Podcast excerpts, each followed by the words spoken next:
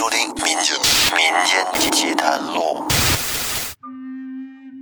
听众朋友，大家好，欢迎收听新的一期由喜马拉雅独家播出的《民间奇谈录》，我是老岳。这一期我给您讲一个网友的故事，这是三年前发生在他自己身上的事儿。这个事儿吧，听着挺怪的，处处都透着一种邪性，但是呢，什么原因又说不明白。下面您就跟我一起来听一听这个事儿。这个故事的女主角是个女孩，事情发生在二零一九年的七月份。在二零一九年七月，我在我们老家县城找了一份工作，在工厂里上班。当时在厂里干了大概有二十几天的时间。正好就赶上厂里组织工人去采摘，去一个梨园摘梨。当时我也没多想，就跟他们一块去了。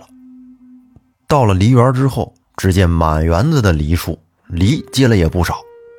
可是仔细一看，有点不对劲儿，怎么这梨园里有这么多坟包啊？当时我心里很害怕。但是看他们都去摘梨了，于是我也就自己安慰自己说：“哎，没事儿，这世上哪有鬼呀？他们都摘了，我怕什么呀？甭管那么多了，摘去吧。”于是我就站在人家的坟头上，也开始采摘梨。当时我就想着多摘点，因为家里孩子比较多，还有老人。刚开始站在坟上的时候，我心里就想：这么踩在人家身上，是不是不好啊？不尊重人家。我心里也挺慌，也害怕。我们老家的坟墓不是大理石建起来的那种，而是一大堆土包堆在那儿，然后呢，梨树就栽在坟包上面。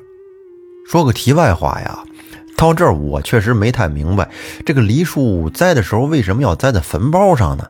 还是这坟当时挖的时候就刻意挖在这个树的旁边呢？这么设计可真是有点怪。就这还让人采摘呢，多瘆得慌。咱们说回来，我没多会儿就摘了一大袋子梨，结完了账之后，和厂里的同事便分开回家了。到家之后，大概也就过了两三天的时间，我的身体便开始有些不舒服，症状是头晕、心慌。我当时想着，估计是上班太劳累了，于是呢，便去医院检查了身体，进行了一系列的抽血化验，还做了核磁共振。这一系列检查下来，我的身体没有任何问题。但是我从老家的县医院出来，还是感觉很不舒服，而且越来越严重了，直接都有点喘不过气来了。于是我便急匆匆地跑到中医院去抢救了。到了中医院之后，开了住院单，又是抽血化验这一系列的检查。查完了之后，结果只是小毛病，是缺钾和病毒感染引起的心肌炎。医生给开了补钾片，还挂了消炎水。当时在医院住了有一个星期，这期间呀，我是根本吃不下饭，下床走路都得扶着墙，身体特别虚弱，说话连气儿都接不上。出院之后呢，我婆婆看我瘦的特别厉害，就到街上买了只老母鸡回来给我补补身体。这期间在家调养身体，什么营养品都吃，但是就这样在家调理了好几个月也没见好，反而是越吃越瘦，而且我的病情也加重了。天一黑，整个人就开始觉得不舒服，心慌气短。心里烦躁，老是口渴，这刚倒出来的开水我就直接喝，把嘴巴都烫得脱了皮。但是那也没办法，还是渴。而且天一黑，我就要到床上用被子把自己整个的蒙起来，不能看见一点点光。晚上六七点钟我就要睡觉，一直睡到十二点钟，又开始不舒服，便起来跪在门后。一直跪到天亮，就这样的症状反反复复的发作了好几次。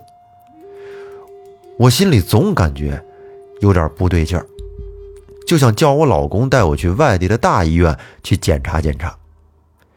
于是我们就去了市里最有名的医院，还有南京军区医院。但是检查了一遍之后，没有任何问题，医生都说我的身体是太虚弱了，判断是气血不足。因为我当时的症状就很像气血不足的表现。我们听完医生的话，就只好回家了。回来之后呢，又买了点补气血的药，继续吃。这两个月，大大小小的医院都看遍了，但是没有一个能治好我的病。我记得最清楚的一次，是我发作起来，去医院检查的时候，医生询问我一些以前的状况什么的，还说我有没有家庭的精神病遗传因素啊？我说没有啊，不可能，我以前都很正常。反正最终还是没有检查出来结果。我和我老公从医院的门口出来，我就坐在马路边上，自己跟那儿哭。老公还把我骂了一顿，问我到底有没有病啊？是不是装的？那时候的我简直都要崩溃了，被折磨的真的快要疯了。我被折磨，我老公还有他的家人被我折磨。简直大家都不知道该怎么办了。直到我再一次发作，去医院抢救，再一次又住进了医院。进了医院之后，又走了一遍程序，抽血化验、做 B 超、CT 等等，都检查了一遍，可是还没有检查出来什么。医生还是判断说我身体太虚了，气血不足。后来没办法了，我们就去看了当地的神婆。第一个神婆点了三根香，从我头上顺时针的转了三圈，然后又逆时针的转了三圈。看了以后说，我身上有东西，是个男的，以为我是他闺女呢，认错人了。然后我给了他钱，让神婆帮我烧纸钱给他送走。然后呢，我和我老公也就回家了。但是回家两三天之后，还是不行。于是我们又去找了第二个神婆。到了那儿以后呢，这个神婆帮我搭了一下脉，因为每个神婆他们看病的方式都不一样。第二个神婆就说呀，我身上跟的东西时间太长了，不好送走，让我回家忌口。我也没办法，又抱着好的心态回家照做。去看神婆的这期间呢，我还在医院住院呢。每次出去看神婆，都是跟医生请假出去的。每天医院挂着水，还有神婆让忌的口，一直都在坚持，可还是不行。最终我还是放弃出院回家了。后来直到婆婆有一天来跟我说，他们村上的村民亲戚家来了一位师傅，据说很厉害。我听完之后说没用啊，我们不都看了两个神婆了吗？也没见有什么效果。因为那个时候我也不抱有任何希望了，也总感觉自己的时日不多了。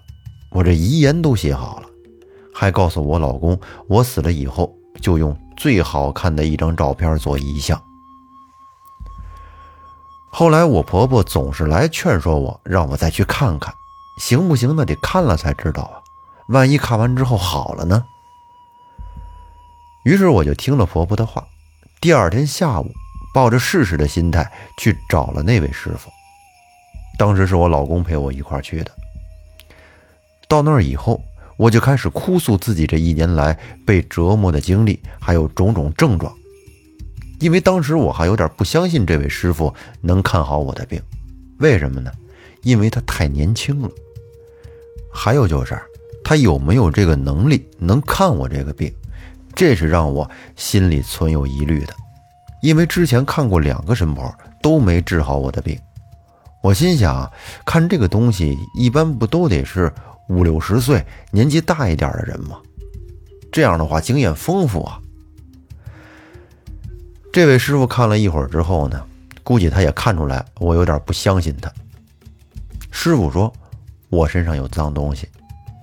我要愿意看，他一分钟就能让我好起来，还包让我好，不好不要钱，让我回家考虑一个晚上，考虑好了给他打电话。晚上回家之后，我又开始难受不舒服，我婆婆和老公说：“不行，就让师傅过来看看吧，还有什么可考虑的呢？”我说：“那好吧。”于是老公就打电话给那位师傅，看看晚上能不能过来给我看看。但是师傅说他只有早上可以看。于是我们就只好等到了第二天早上。师傅是跟他朋友一起来我家的，到我的卧室看了一下。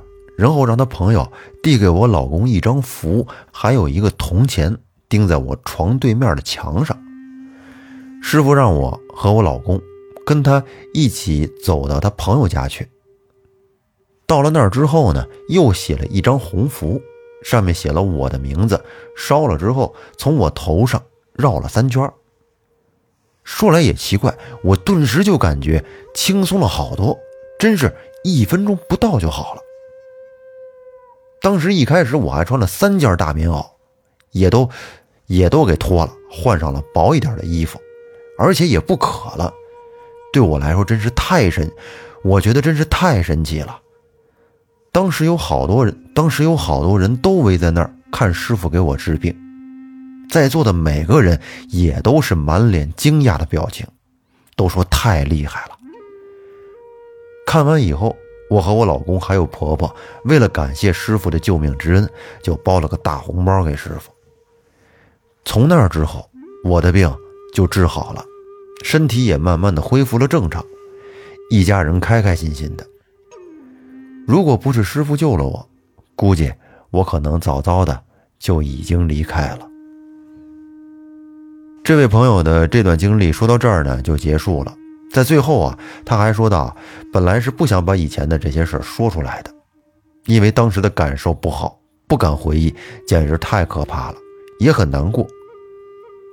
可是想来想去，觉得还是把它分享出来吧，万一能够帮助到其他人呢，也是一种好事。他不想让那些跟他有一样遭遇的人继续饱受折磨，在遇到那些虚症的时候，都可以遇到一位真正好的师傅。”能够治愈他们。在最后，我还是觉得这个坟圈子里边种梨树，而且还当采摘园让人去采摘，这个事儿是真不地道。好了，感谢大家的收听，我们下期再见，拜拜。